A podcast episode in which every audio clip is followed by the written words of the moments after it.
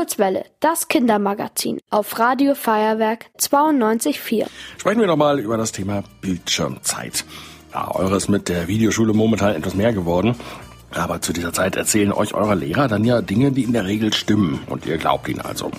Außerhalb der Schularbeiten verbringen einige von euch aber sicher wieder Zeit vor dem Bildschirm. Vielleicht auf sozialen Netzwerken wie YouTube oder TikTok. Vielleicht seid ihr da auch schon mal auf Fake News gestoßen. Das sind Informationen, die jemand im Internet verbreitet, die aber falsch sind und nicht stimmen. Damit will diese Person die Meinung von anderen Menschen beeinflussen. Im Grunde genommen sind es Lügen. Irgendjemand erzählt dir eine Lüge und stellt die ins Internet. Das können Dinge sein, die aus einem Zusammenhang gerissen sind, oder sagt so, ich habe das und das gehört und das verbinde ich jetzt vielleicht mit einem ganz aktuellen Beispiel, mit der Corona-Krise zum Beispiel. Das sagt Claudia Riesmeier, sie ist Expertin für das Thema Fake News an der LMU an der Uni München.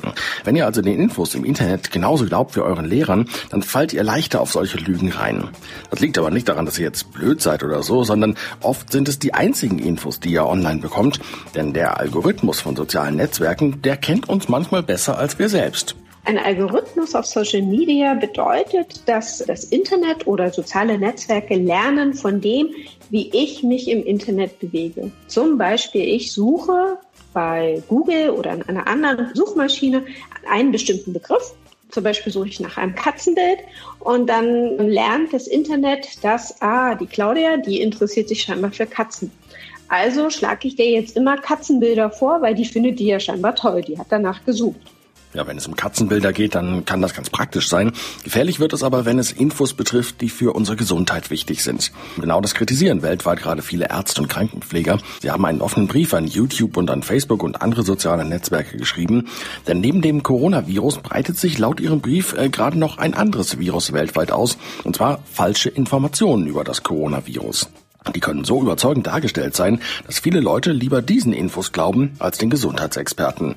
Claudia Riesmeier weiß aber auch, wie schwierig es ist, den Algorithmus zu verändern. Wenn ich jetzt eine Quelle habe und sage, okay, da tauchen immer wieder solche Falschnachrichten auf, dann klappt das nur, indem ich mich breit informiere. Nicht einer Quelle vertraue, sondern ganz, ganz viele verschiedene Sachen mir anschaue.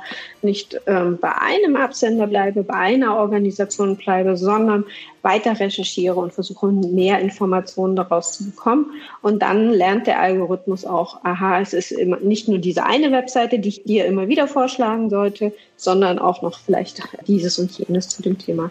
Die Ärzte und Pfleger, die fordern in ihrem Brief, dass Facebook und Co. von sich aus Fake News entlarven und stattdessen wahre Informationen veröffentlichen. Wenn ihr selbst lernen wollt, Fake News schnell zu erkennen, dann gibt es eine App, mit der ihr das ganz gut machen könnt, und zwar heißt die Fake News Check. Also probiert die einfach mal aus.